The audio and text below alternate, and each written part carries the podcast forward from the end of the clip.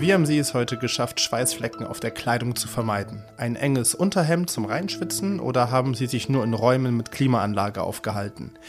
Wie auch immer, ich hoffe, die nächsten 10 Minuten Nachrichtenüberblick tragen eher zum Nachdenken als zur Schweißbildung bei. Wir schauen auf den NATO-Gipfel in Litauen und sprechen darüber, dass der ukrainische Präsident Volodymyr Zelensky jetzt doch daran teilnimmt. Außerdem Bund und Länder haben sich auf Eckpunkte für die Krankenhausreform geeinigt und häusliche Gewalt in Deutschland hat zugenommen. Das alles nun im Update von Was jetzt, dem Nachrichtenpodcast von Zeit Online. Es ist Dienstag, der 11. Juli. Mein Name ist Roland Judin und Redaktionsschluss für diesen Podcast ist 16 Uhr.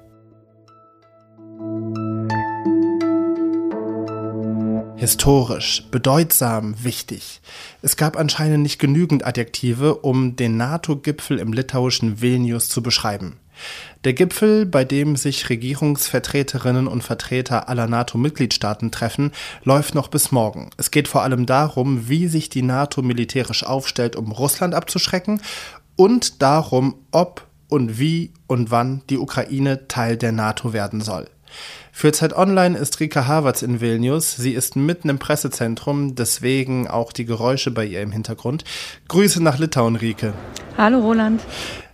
Rike, der Gipfel ist ja kaum richtig gestartet. Da hat Deutschland schon der Ukraine ein neues Waffenpaket im Wert von knapp 700 Millionen Euro zugesichert. Ähm, was ist da alles drin im Paket? Ja, da ist einiges drin. Unter anderem 40 Schützenpanzer vom Typ Marder, dann 25 Kampfpanzer äh, Leopard.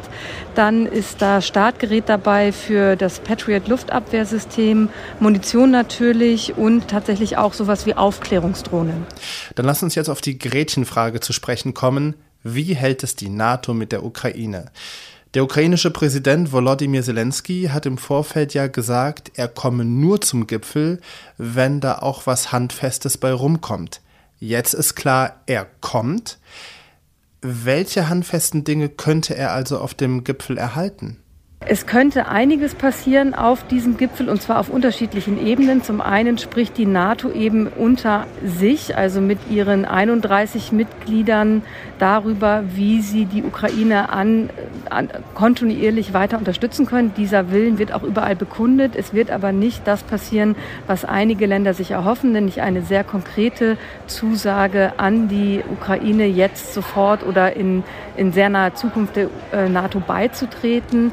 Aber es gibt auch noch eine zweite Schiene, die hier verhandelt wird, nämlich äh, Staaten unter sich, also so ein loser G7-Verbund, also die führenden Industrieländer, unter anderem Deutschland ist da dabei, die USA, wo verhandelt wird, was für Sicherheitsgarantien man eben der Ukraine mit auf den Weg geben kann, was dann nicht unbedingt was mit der NATO zu tun hat. Also du siehst, es ist kompliziert, könnte aber eben für Zelensky auch bedeuten, dass er auf unterschiedlichen Ebenen doch einiges bekommt. Nur die ganz klare Aussage, es es wird jetzt schnell passieren mit der Ukraine und der NATO, das können wir eher nicht erwarten.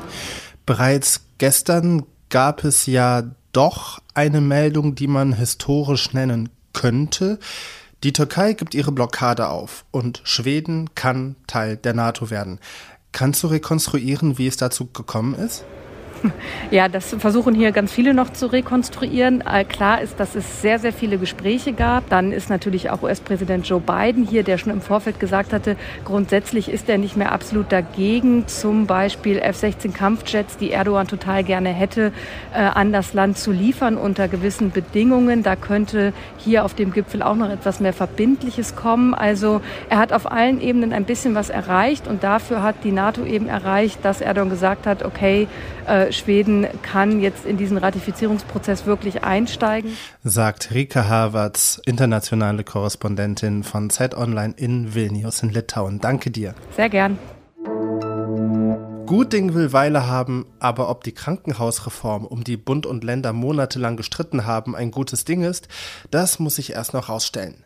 Gestern hat sich Gesundheitsminister Karl Lauterbach mit VertreterInnen der Koalitionsfraktionen und der Bundesländer auf ein Eckpunktepapier für eine Reform geeinigt. Was da drin steht und welche Kritik heute am Tag nach der Einigung an dem Papier geäußert wird, das bespreche ich mit Politikredakteur Tillmann Steffen. Tillmann, Kannst du zusammenfassen, was sind so die zentralen Punkte aus dem Papier? Im Wesentlichen sind es zwei. Bund und Länder wollen die Krankenhauslandschaft Deutschlands so umbauen, dass Kliniken nur noch die Behandlungen und Eingriffe vornehmen, die sie auch wirklich qualitativ gut ausführen können. Das ist das eine. Und dann kommt hinzu, dass Kliniken nur noch das tun sollen, was wirklich medizinisch notwendig ist und nicht, wie es bisher war, zum Teil auf Teufel komm raus operieren, nur um die Kasse zu füllen. Also einerseits mehr Spezialisierung bei den Krankenhäusern. Andererseits soll ja das Fallpauschalensystem wegfallen. Das hast du ja eben angesprochen. Das ist ja dieses System, in dem gewisse Operationen eine bestimmte Summe X bringen und Kliniken deswegen eher zu teureren Behandlungsmethoden neigen, um eben Geld zu verdienen.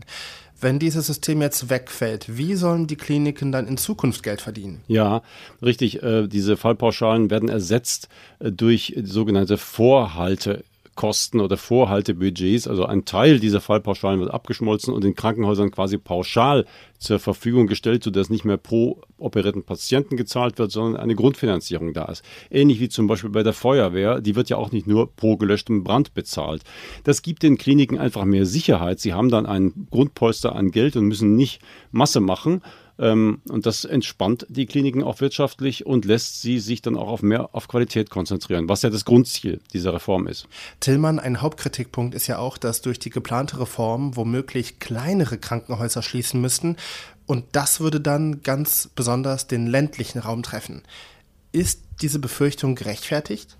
Ja, durchaus. Wenn ein kleines Krankenhaus, und das ist übrigens nicht nur ein Problem des ländlichen Raums, vor allem auch in Ballungsgebieten, wo viele Krankenhäuser existieren, wenn dort ein kleines Krankenhaus die qualitativen Mindestanforderungen nicht erfüllt, dann kann es gezwungen sein, mit anderen Standorten zu fusionieren oder zumindest zu kooperieren. Wenn das nicht gelingt, dann kann es sein, dass es in die Insolvenz geht. Das wiederum kann eine Personalflucht schon jetzt auslösen aus diesen Häusern, denn schon 2024 soll ja die Reform in Kraft treten es ist auch einer der Kritikpunkte, vor allem der Krankenhausgesellschaft, äh, dass eben diese Fusionen relativ unkoordiniert und ungeregelt stattfinden müssen, dass der Markt das jetzt richten muss. Also im Prinzip müssen Klinikgeschäftsführer mit ihren benachbarten Kollegen ins Gespräch kommen und sagen, können wir nicht irgendwie was tun, dass wir beide erhalten bleiben. Ähm, andererseits ist das Phänomen oder das, äh, diese äh, Entwicklung nicht ganz neu. Schon seit langem ist bekannt, dass bis zu einem Drittel der Kliniken in Deutschland insolvenzgefährdet sind. Man weiß das schon lange. Diese Reform kommt dafür jetzt eigentlich gerade recht, auf gar keinen Fall zu früh. Ein Eckpunktepapier gibt es, das entsprechende Gesetz zur Krankenhausreform soll es dann bis zum Herbst geben. Tillmann Steffen, Politikredakteur von Zeit Online, danke dir. Sehr gerne. Häusliche Gewalt hat in den vergangenen Jahren in Deutschland zugenommen. So steht es im Lagebericht vom Bundeskriminalamt. Innenministerin Faeser, Familienministerin Paus und BKA-Präsident Münch haben heute in Berlin den Bericht vorgestellt. In den letzten fünf Jahren ist die Zahl an Gewalttaten innerhalb der Familie um rund 13 Prozent gestiegen. Meist geht die Gewalt von Männern aus und richtet sich meist gegen Frauen. Zum ersten Mal bildet der BKA-Bericht aber auch Gewalt an Kindern ab. Ungefähr jedes dritte Kind, das Gewalt erleidet, erlebt diese Gewalt von einem Elternteil. Mehr Infos und Hintergründe zu häuslicher Gewalt hören Sie morgen früh hier bei Was jetzt mit meiner Kollegin Hanna Grünewald. Was noch? Während wir in Deutschland bei über 30 Grad schwitzen oder uns vor Gewittern in Sicherheit bringen, freuen sich Menschen in Südafrika über ein seltenes Wetterphänomen. Schnee. Yo, it's a good thing, even though it's very, very cold. It's not normal, but it's very cold. As you can see, the snow is something that doesn't happen like each and every time. It's, just amazing. Das waren zwei Einwohner aus Johannesburg. Die Frau ist verblüfft, wie kalt es ist, und der Mann freut sich über den Schnee. Auf der Südhalbkugel und damit auch in Südafrika ist zwar gerade Winter, aber selbst dann fällt Schnee in Südafrika nur, wenn überhaupt, in höheren Lagen. Johannesburg liegt auf 1700 Metern über Meeresspiegel und ist damit relativ hoch. Trotzdem schneit es da so gut wie nie. Laut dem südafrikanischen Wetterdienst hat es in Johannesburg zuletzt vor elf Jahren, also 2012, geschneit. Davor das letzte Mal 1996. Vielleicht kühlt es sicher ein bisschen ab, wenn Sie sich Schneebilder aus Südafrika im Internet anschauen. Ich verabschiede mich auf jeden Fall jetzt in den Feierabend.